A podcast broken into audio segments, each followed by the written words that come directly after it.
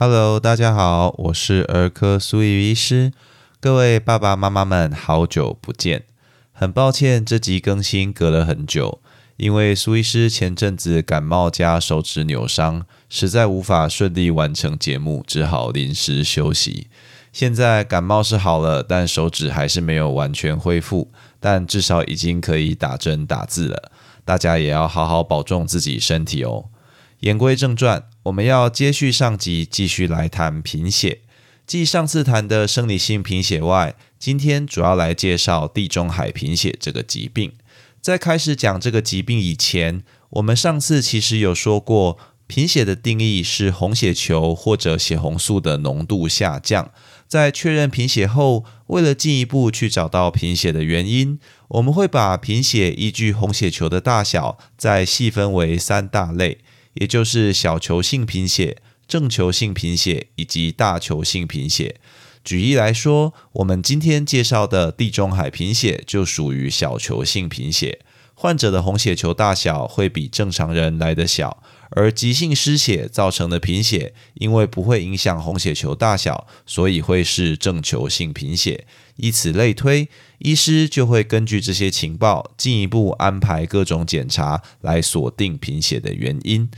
那我们接着就开始来介绍地中海贫血吧。地中海贫血又称为海洋性贫血，属于先天的遗传疾病。我们上集有说过，红血球携带氧气靠的是血红素这个重要的蛋白质，而血红素主要由阿法跟贝塔这两种血红蛋白链来组成。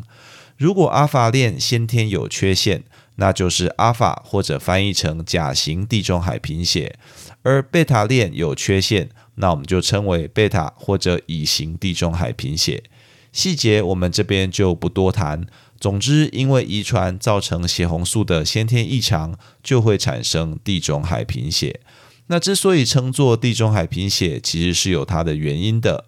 由于地中海、非洲、中东与东南亚等地区，现在或者过去曾经流行过疟疾。那这种疾病是一种称作疟原虫的微小寄生虫造成，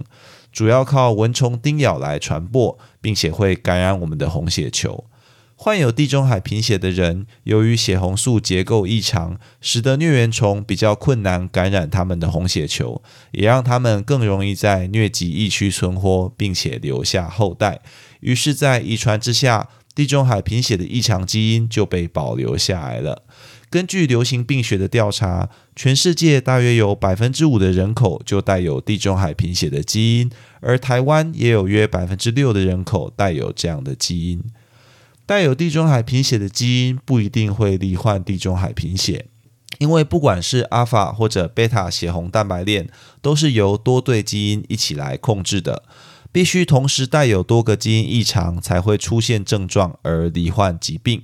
即使同样为地中海贫血患者，严重程度也可能不同。临床上，我们会将需要反复输血的患者归类为较严重的疾病，而平常不需要输血但仍有贫血的，则为轻型。这也是为什么患有地中海贫血或者带有基因的人，结婚时建议要跟另一半一起做基因检查，为的就是评估子女罹患严重地中海贫血的机会。例如，夫妻如果为同行的代因者，则每次怀孕，胎儿有四分之一机会完全正常，二分之一的机会成为代因者，而四分之一成为重型的患者。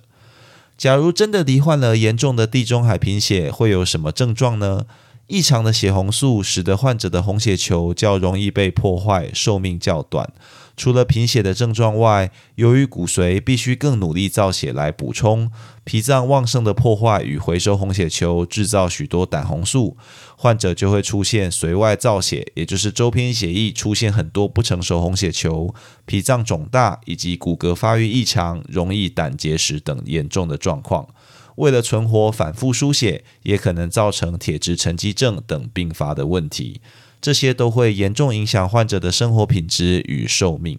相较来说，轻型的地中海贫血患者则平时症状轻微，多半不影响生活品质与寿命；而单纯带有基因的非患者，不但没有症状，红血球大小也跟常人无异。重型的甲型地中海型贫血患者在胎儿时期就可能因为严重贫血产生胎儿水肿而有死亡风险。严重的乙型地中海型贫血患者虽然在婴儿时期症状不明显，但也会在出生数月后发病，终其一生会需要治疗与追踪。目前对于严重地中海贫血患者的治疗，主要还是以定期输血与辅助治疗来降低溶血与输血相关的并发症为主，例如做螯合剂治疗排除多余的铁质，切除脾脏去降低溶血等。那异体骨髓移植，也就是造血干细胞的移植，有机会让地中海贫血完全痊愈。但异体骨髓移植本身就是非常具有风险的治疗，因此仅建议严重型而且有适合捐赠者的患者，经过谨慎评估后来进行。至于基因治疗，目前仍在研究与试验阶段，而且只有乙型的地中海贫血患者适合来进行。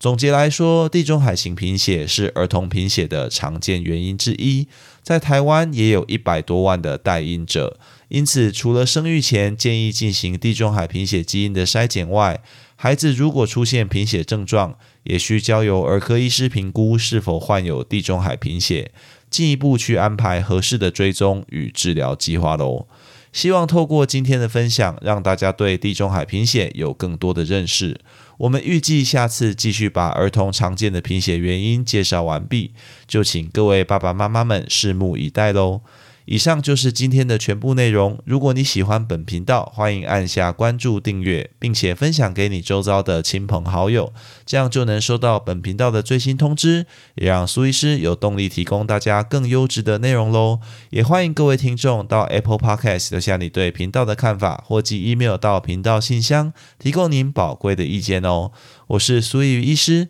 我们下次见。